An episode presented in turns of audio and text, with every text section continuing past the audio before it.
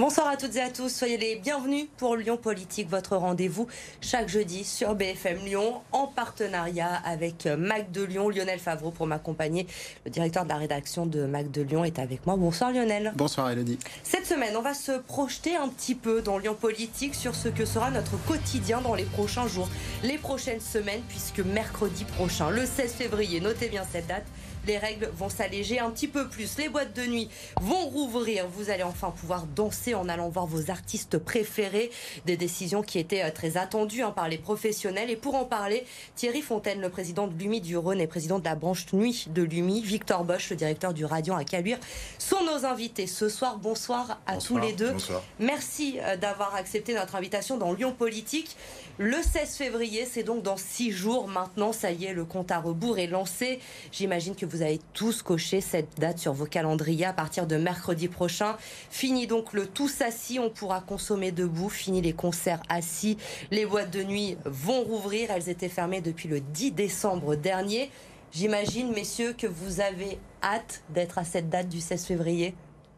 Complètement. Euh, je pense que on partage un petit peu la, même chose, la frustration. Euh, qu'on a eu dans, ces longues périodes de restrictions, hein, de reprise. Ça s'était un petit peu allégé, puis on y est retourné euh, en décembre. Euh, y a, une, euh, on a vu qu'il y avait un vrai afflux lors du premier déconfinement, en tout cas pour les discothèques. Il y a eu une, un intérêt des jeunes, un engouement qui était, on n'avait pas pu imaginer quand on avait négocié les protocoles avec Bercy, on, avait encore négocié des aides, on pensait en avoir besoin, pas du tout la réouverture.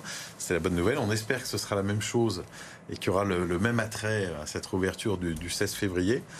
Euh, et qu'on ne retombera pas encore une fois dans une nouvelle fermeture. Victor Bosch, vous n'avez pas peur d'une mauvaise nouvelle au dernier moment? Là, ça sent plutôt bon bah écoutez, moi personnellement, ça s'est assez bien passé. Alors je suis un peu mal à l'aise de dire ça parce que comme le, le, Radiant fait aussi bien des jauges debout que des jauges assises, cet éclectisme fait qu'on a eu beaucoup de chance. On a eu, bien sûr, comme tout le monde, la période de confinement où on était fermé, mais ensuite on en parlait justement avant l'antenne. Nous, le spectacle vivant et surtout le Radiant qui accueille beaucoup de, de, de théâtre et de, de spectacles assis, on n'a pas trop subi l'éclectisme de la programmation, on n'a pas trop subi ce côté plus euh, que peuvent subir les, établissements de nuit. Et en plus, euh, si vous voulez, on a été aidé, très très vite par l'État. Donc, je suis un peu le brise fer ça, ça s'est plutôt pas trop mal passé, si on peut parler comme ça. Thierry Fontaine, vous diriez que c'est une forme de libération? Ah oui, complètement, oui. Mais pour tous les métiers, c'est pas parce qu'on parle souvent des discothèques qui elles sont euh, complètement fermées, mais je pense aussi à tous ces bars festifs nocturnes qui avaient comme activité euh, plutôt prépondérante la danse. Euh, quand on n'a plus de consommation debout, quand on est euh, l'interdiction de danser, le chiffre d'affaires est fortement entamé. Et parfois, fermer avec des aides, c'est parfois mieux qu'être ouvert avec un chiffre d'affaires qui dégringole et ne pas avoir accès aux aides parce qu'on n'a pas perdu assez. Donc oui, c'est une libération pour beaucoup, et je pense surtout pour la population qui a envie de, de, sortir de ça. On a envie, tous envie que ce soit un, vieux mauvais souvenir et de pas y retourner. Certains pays européens ont lâché du lest avant nous en France. Est-ce que pour le monde de la culture, pour le monde de la nuit, la restauration, vous comprenez les choix qui ont été faits? Est-ce que vous vous êtes dit à un moment peut-être qu'on est les sacrifiés de cette crise? Non, vous savez, moi je pense, euh, je me mets toujours à la place, même si c'est difficile. Euh, j'aurais pas voulu être à la place du gouvernement pour prendre de telles décisions. C'est pas facile, et, je pense qu'ils se lèvent pas tous les matins. Je veux pas non plus faire la promotion des hommes politiques, mais ils se lèvent pas tous les matins en disant qu'est-ce que je vais faire pour essayer d'embêter tout le monde. Je pense que tout le monde a essayé de faire le mieux possible. Et bon, il y en a qui ont lâché du lest plus rapidement. Les Anglais l'ont fait. Après, ils sont revenus dessus. Enfin, moi, moi personnellement, je pense que ça a été assez bien géré, même si tout ça nous a enfermés chez nous, ça a été compliqué et tout ce qu'on vient d'expliquer, mais je pense que ça a été assez bien géré. Je suis plutôt quelqu'un de positif, parce que ça s'est bien, bien passé. Voilà. Thierry Fontaine, pour le monde de la nuit, ça a été beaucoup plus compliqué. Vous avez été très certainement le secteur le plus impacté. On va le rappeler, 18 mois de fermeture en deux ans depuis le début de, cette crise. Alors ça y est, il y a cette rouverture mercredi prochain. Comment se passe la, la remise en route avec autant de mois de fermeture J'imagine que c'est euh, pas si simple que ça. Alors, c'est plus simple sur cette fermeture qui finalement aura duré que 10 semaines euh, que la première euh, qui a duré 16 mois. sur 10 semaines, vous n'avez pas de commission de sécurité à repasser, ce qui était obligatoire quand on fermait l'établissement 10 mois. On avait plein de choses à remettre en route. Nos, employés, ben, il n'y en avait plus un. Hein. On était complètement vide. Il fallait remettre tout, tout était en panne, ça avait pris l'humidité, donc c'était très compliqué. là, on appréhende cette réouverture avec plus de sérénité. et puis je rejoins Victor, je, je, jugé a posteriori l'action du gouvernement, on aurait tous pu mieux faire forcément quand on, quand on sait comment se déroule l'histoire. On a déjà vu le film, forcément, euh, le corriger, c'est plus facile. Euh, bien sûr, d'autres pays ont rouvert. Euh, bien sûr, on se dit pourquoi pas nous. Mais d'un autre côté, le stop and go, c'est ce qui est pire. Mm. on redémarre, on s'arrête, on redémarre. Donc, je préfère un gouvernement qui a été finalement 15 jours de plus ou de moins. c'est pas ça qui va changer nos vies. je préfère prendre 15 jours de plus, rouvrir dans de bonnes conditions. On a eu la bonne nouvelle tout à l'heure. J'étais avec Bercy euh, en call avec le cabinet du ministre le, maire. Euh, il y aura un protocole particulier où les masques, par exemple, en discothèque, ne seront pas obligatoires. Ils seront recommandés, mais pas obligatoires. Donc ça, c'est des arbitrages qu'on peut avoir aujourd'hui. On les aurait peut-être pas eu il y a trois semaines. Au niveau des effectifs, certains secteurs, on pense à la restauration, se plaignent d'avoir perdu une partie de leurs collaborateurs. Reconversion, mais aussi démoralisation. On parle même d'un phénomène sociologique de grande démission. Euh, quel est l'état d'esprit dans vos secteurs? Est-ce que vous avez perdu du monde en route? Comment ça se passe? À l'esprit, je pense qu'il y a une tendance actuellement qui me fait penser, vu mon âge de 68 ans, ça me fait penser aux tendances des années 70, où il y a un côté, on retourne à la nature, on part des grandes capitales, on revient vers quelque chose de plus authentique entre, entre nous. C'est vrai que à Thierry, c'est pareil, on a plus de mal à, à engager du personnel, euh, mais bon, c'est quand même l'arbre qui cache la forêt. Je sais que parfois c'est difficile, mais personnellement, encore une fois, je, je, suis peut-être l'optimiste de service, mais personnellement, j'ai pas trop de mal pour trouver du personnel. Par contre, c'est vrai que la tendance actuellement, c'est des gens de se dire, bah, je préfère peut-être gagner un peu moins et avoir plus de temps pour moi. Je parle pas des salaires hein, en fonction, hein, je parle dans l'absolu, que de faire euh, auquel on était habitué jusqu'à présent avant la pandémie, de se dire toujours la course en avant, de gagner plus, même si on, avait moins de temps pour soi. C'est la tendance actuelle. Bon, moi je pense que les choses vont revenir dans l'ordre. Et dans votre secteur? Alors, euh, moi, je, je, tempère. C'est-à-dire que dans tout ce qui est restauration, on a perdu en effet parce que beaucoup, beaucoup de, salariés et c'est difficile de les retrouver parce qu'il faut beaucoup plus de technicité. Euh, un chef, ça se retrouve pas comme ça. Un cuisinier non plus. On les forme pas en, une semaine pour devenir euh, un bon chef, un bon cuisinier. Il y a autant de manques en cuisine qu'en salle, parce qu'on dit que la salle est plus touchée dans certains secteurs. La salle est plus touchée parce que on, avait, euh, on avait beaucoup de gens dont les horaires étaient exigeants, qui finissaient souvent après la cuisine.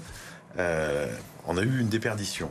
C'est quand même plus facile de rembaucher. Si on parle du secteur de la nuit, on a beaucoup d'étudiants, euh, donc le retour à réembaucher est quand même plus simple euh, quand on a des niveaux de technicité qui sont moins moins, moins élevés, hein, même si c'est un vrai métier. donc on n'a pas cette problématique. En revanche, la loge moderne, je ne suis pas convaincu que les gens veulent toucher moins pour travailler moins. Je pense qu'ils veulent toucher la même chose euh, en travaillant moins. Euh, il y a des choses à revoir, notamment le secteur de restauration. C'est un secteur où le plat du jour, quand on prend un peu cette référence euh, dans un restaurant, n'a pas augmenté depuis une dizaine d'années. on a toujours cette barrière psychologique de dire on n'augmente pas le plat du jour, on n'augmente pas ci, on n'augmente pas ça. le coût des matières premières a explosé. Il a grimpé, bien sûr, en disant, mais là, il a explosé euh, depuis l'après-Covid. Le coût de l'énergie, euh, le coût euh, des salaires aussi. Hein, quand on voit des augmentations de 16% dans nos métiers, il va falloir les absorber. donc les professionnels, à un moment donné, s'ils veulent pas sacrifier la qualité ni le bien-être, vont devoir retoucher leur prix. C'est une obligation. Il va falloir vivre avec son temps, malheureusement on va voir comment ce sera accueilli par, euh, par la clientèle. Il n'y a pas aussi une question de recrutement, parce que, enfin d'organisation, parce que ce sont des métiers réputés difficiles. Est-ce qu'il faut réviser les manières de travailler par rapport à votre génération? On entend des nouvelles générations attendre autre chose un petit peu de leur travail, justement. Je pense, oui, qu'il faut complètement revoir le, concept. Euh, il faut manager euh, en 2022. moi, j'ai encore beaucoup d'exemples de stagiaires ou jeunes qui sont dans nos métiers, qui ont euh, souffert des excès de, certains de, mes confrères. Hein. Euh, quand j'entends certaines histoires, je suis, choqué, je suis outré de, par le management qu'on a pu avoir dans nos métiers euh, à l'époque, des heures qui peuvent être faites.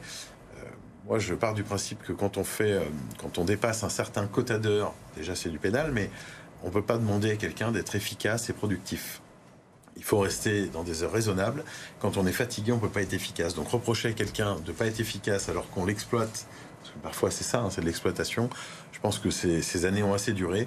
Il faut revenir dans des, dans des périodes plus euh, sereines et que les gens prennent plaisir à venir au travail et que ce soit pas euh, quelque chose qu'on cherche à fuir à tout prix. Sur le plan économique, est-ce qu'il y a des discothèques, peut-être des lieux discrets, parce que c'était des lieux emblématiques, on l'aurait vu, est-ce qu'ils ont déjà fermé? Du fait de ces 16 mois de fermeture fermés d'un point de vue économique Il n'y a pas eu tant d'établissements qui ont fermé. En France, c'est 51 établissements qui ont fermé en discothèque pendant cette crise Covid. Euh, ce qu'on a peur, c'est de l'après, puisque euh, les mesures de PGE euh, ont été quand même massives. mais aujourd'hui, c'est une dette qu'il va falloir rembourser. Donc c'est au moment de les rembourser que eh ça va. Et là, elle arrive dans les jours qui viennent. Hein. Les premiers déclenchements de PGE, c'est mars, avril, mai. Euh, c'est plus ça qui me fait peur. Comment ces établissements qui ont euh, pu survivre, réinvestir, euh, rester en vie grâce à ces PGE, ces PGE, ils vont peser des fois lourdement dans les comptes de résultats. Et c'est ça qui m'angoisse. Vous attendez de nouvelles mesures il y a déjà des nouvelles mesures hein, pour les établissements en difficulté. On peut élargir le PGE jusqu'à 10 ans. Le seul problème, le seul bémol, euh, c'est que la cotation bancaire euh, sera fortement dégradée et empêchera sans doute les établissements de recourir à de nouveaux prêts pendant la période de remboursement de PGE. Sur les aides, Thierry Fontaine, au moment de la fermeture euh, le 10 décembre dernier des, boîtes de nuit, vous étiez en discussion avec Bercy hein, pour mettre en avant justement que le mois de décembre, c'est un mois important pour le secteur de la nuit. Ça représente 25% du, du chiffre d'affaires annuel. Où en êtes-vous de ces discussions? Est-ce qu'il y a des aides qui vont être mises sur la table pour cette fermeture de décembre-janvier Alors euh, oui, on était justement euh, dans cette discussion d'une heure euh, avec Bercy sur ce montant d'aide. Il y avait un seuil qui n'a pas du tout été annoncé par le président de la République, le porte-parole du gouvernement, ni Bruno Le Maire au moment où ils les ont annoncés, puisque je rappelle des aides massives sans précédent. Ça n'a pas été le cas. Les aides ont été là pour ceux qui avaient perdu plus de 50% de leur chiffre d'affaires. Le problème, c'est qu'une société, quand elle commence à perdre 30-40% de chiffre d'affaires, euh, elle est en danger. Euh, quelques chefs d'entreprise qui tiennent une société, si on lui supprime 40% de son chiffre, euh, bah, elle est gravement en danger puisque les charges courent toujours. donc là, Bercy a accepté de, de, remonter vers Matignon pour réviser ce système pour descendre à 30% seulement de perte de chiffre d'affaires pour le déclenchement des aides. Parce qu'on disait, quelqu'un qui a perdu 49% touche les aides, celui qui a perdu, enfin touche pas les aides, celui qui a perdu 51 touche les aides. Euh, les 2%, euh, les deux sociétés sont euh, de manière identique en difficulté. Donc c'était problématique. Bercy accepte de revoir ce système qui a écarté peut-être 800 établissements sur 1600 de plus de la moitié du système des aides de décembre. Vous nous le disiez, les mois qui arrivent vont être euh, décisifs pour le secteur.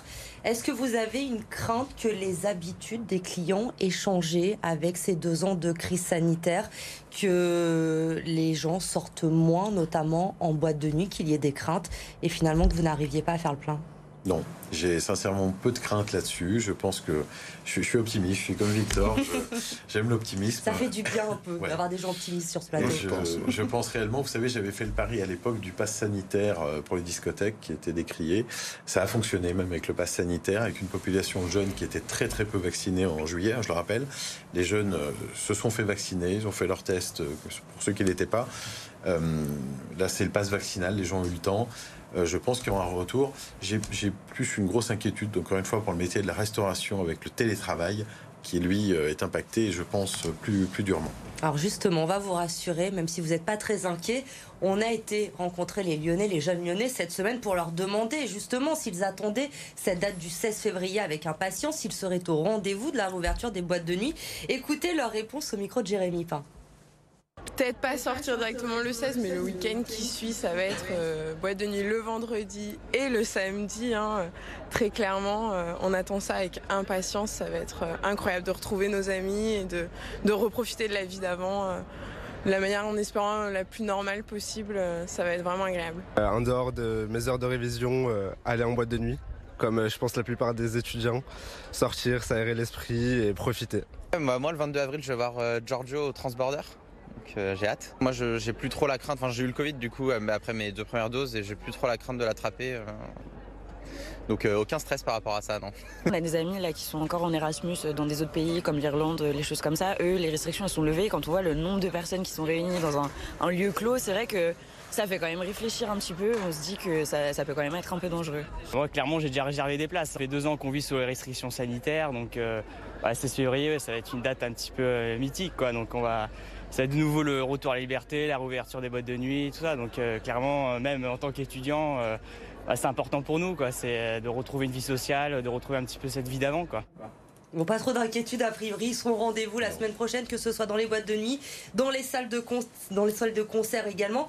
Vous, Victor Bosch, vous nous le disiez, vous avez, vous avez été plutôt épargné euh, par, euh, par cette crise. Vous êtes euh, plutôt optimiste. Les aides pour le monde de la culture, elles ont été suffisantes au niveau pour vous faire tenir? Oui, et elles ont même été immédiates. Non, non, vraiment, c'était ça qui était surprenant. On en parlait avec Thierry, c'est deux mondes un peu, c'est les mêmes, c'est deux mondes différents. Mais en ce qui concerne la culture, euh, franchement, euh, on a, été très très vite aidé et ça a répondu très vite présent. Et, quand on parle un petit peu de ce qui est maintenant le monde de sortir, de revivre et tout ça, moi je pense aussi qu'il va y avoir une tendance maintenant, et je suis comme toi Thierry, et je pense qu'il va y avoir une tendance de vouloir encore sortir plus qu'avant. Parce que, si vous voulez, ces derniers temps, il y avait un petit peu, si je peux me permettre de parler comme ça, un bon sens près de chez vous. Quand vous voulez manger à partir de 9h30, 10h, vous n'avez plus de restaurant tellement la semaine qui ouvre. C'est le, parcours du combattant. Moi, je le vois tout le temps parce qu'avec les artistes, on veut manger après le spectacle. C'est très difficile de Il trouver y a des très lieux. peu d'adresses à Lyon, Et, et on se effectivement. dit, mais il n'y a pas qu'à Lyon, à Paris c'est pareil, hein, je veux dire, c'est la même chose. hein. Et on se dit, ce monde est devenu euh, le bon sens près de chez vous. Et moi, personnellement, bah, j'es- j'espère que cette peur collective, et je m'en serais bien passé, on s'en serait tous bien passé, va re- redistribuer les cartes et se dire, la vie, on n'en a qu'une, faut revivre à fond. Bien sûr qu'il faut faire attention à tout ce qui est sanitaire et répondre présent aux restrictions qu'on nous impose, mais faut y aller à fond et j'espère que ce bon sens près de chez vous, qu'on pourra manger jusqu'à 1h du matin, comme c'était, comme ça devrait être la vie, c'est ça. Vous avez parlé des aides gouvernementales. La ville de Lyon, euh, Nathalie Perrin-Gilbert, son adjointe à la culture, a débloqué plus de 3 millions d'euros d'aides d'urgence à la culture. C'était une bonne décision. Vous lui dites merci avec le recul. C'était bien ciblé. Alors, euh, ce qui concerne la ville de Lyon, elle a, elle a débloqué ses aides pour ce qui sont des établissements directement liés à la ville, gérés par la ville, les Célestins, des, des théâtres. sont dans le secteur de la culture. Voilà. Nous, si vous voulez, on dépend plus de notre syndicat, du CNM, qui correspond à un syndicat des producteurs, qui est le syndicat qui, euh, on est plus à mi-chemin, parce que le, le Radiant est à mi-chemin entre le transborder et un théâtre privé et du music hall. Donc on dépend plus d'un- fonctionnement plus privé. Donc c'est à ce moment-là, c'est le gouvernement, mais c'est pas la ville directement. En plus, le Radiant étant situé sur la ville de Caluire, même si c'est à côté de Lyon, on n'a on pas eu affaire directement aux aides de la ville. Là. Voilà, même de la ville de Caluire. Mais de l'extérieur, vous avez senti que c'était une bonne chose? Ah oui, oui, bien sûr. Mais moi, personnellement, je pense que dans ces, moments-là, euh, je trouve que le fait de se dire pas de panique, on va débloquer, on va chercher de l'argent, même si c'est compliqué, on sait très bien que tous les mais on va faire face en se disant on verra les choses après.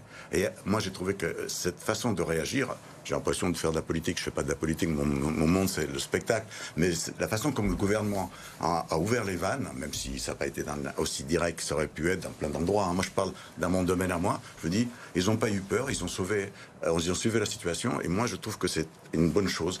Au moment où il faut y aller, il faut y aller, et après, bah, on verra bien. En général, ça se passe jamais comme on pense. Il y a toujours les gens qui disent, vous allez voir après, ça va être hyper compliqué, ça va être euh, terrible.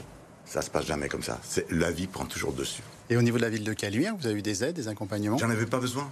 Parce que, euh, comme je vous dis, j'avais le, le gouvernement, euh, par, par l'intermédiaire du ministère de la Culture, avait, des, avait des- déployé des aides. Avec, en fait, c'était assez simple. On, on montrait un petit peu notre programmation, pour faire simple pour les gens qui ne connaissent pas bien comment ça fonctionne.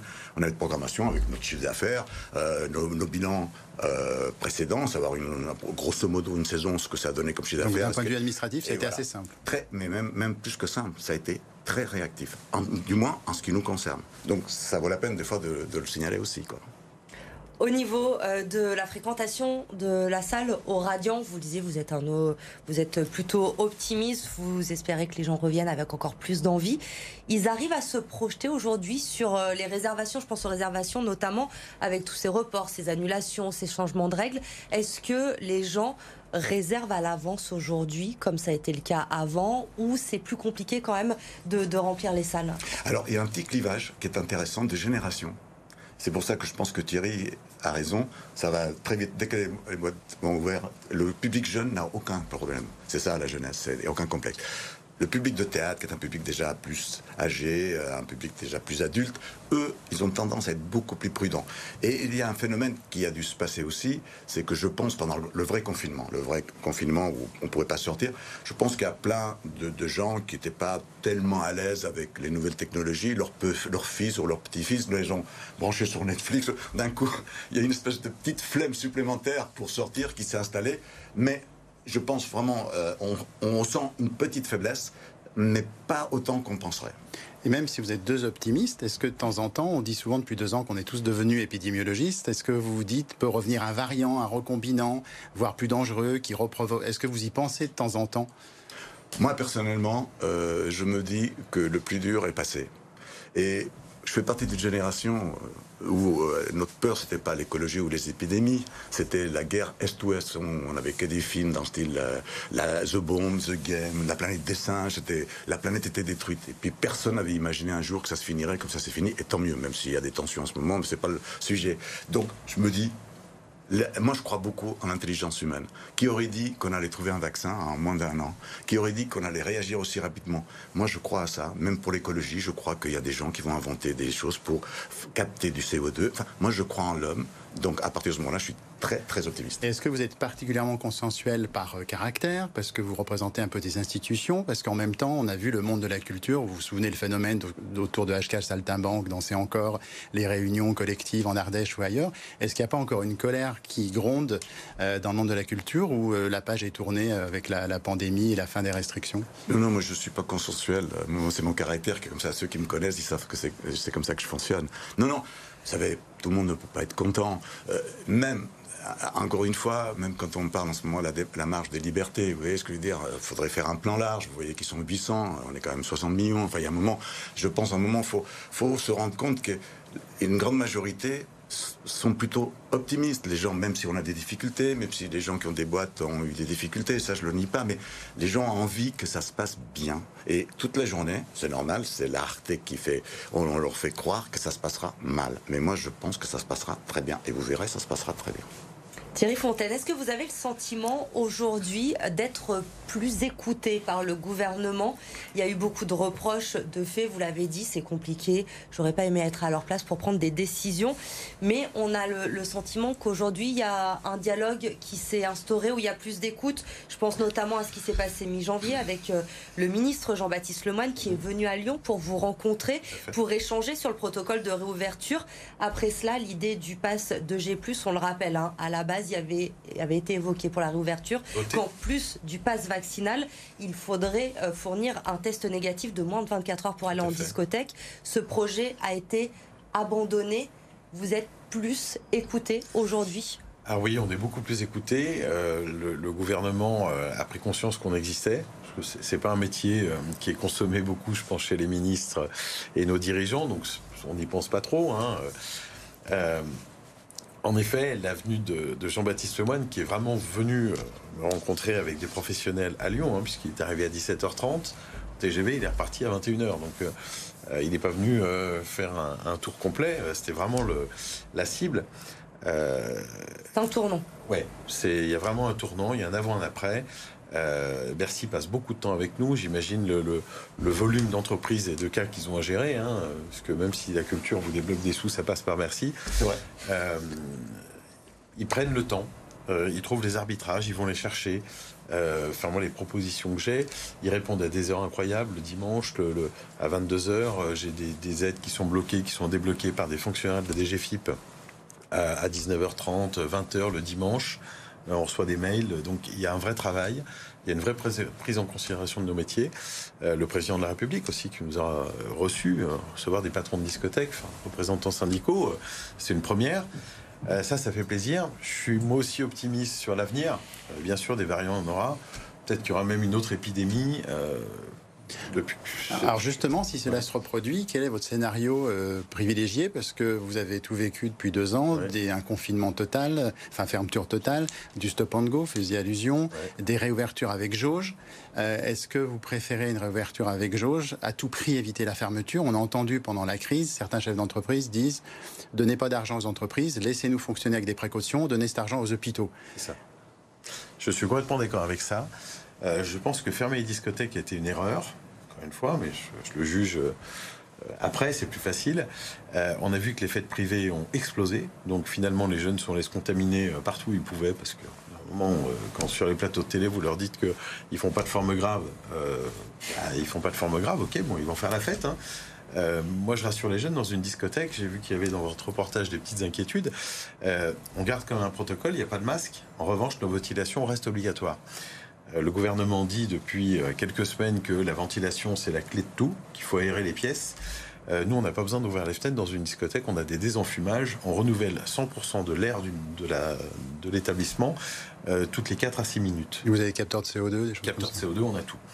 Euh, on se met pas en danger. Il y a eu d'ailleurs euh, sur 5 mois d'ouverture de discothèques sur euh, 1600 établissements, en tout et pour tout, 8 clusters au tout début, c'est-à-dire entre euh, début juillet et, et mi-août, euh, le temps que les protocoles se règlent. Depuis, il n'y a plus rien. Donc c'est que finalement, on n'était pas en insécurité. Vous voyez? Il ne reste plus beaucoup de temps, on va faire vite. Victor Bosch, premier concert debout au Radiant, ce sera qui? La femme.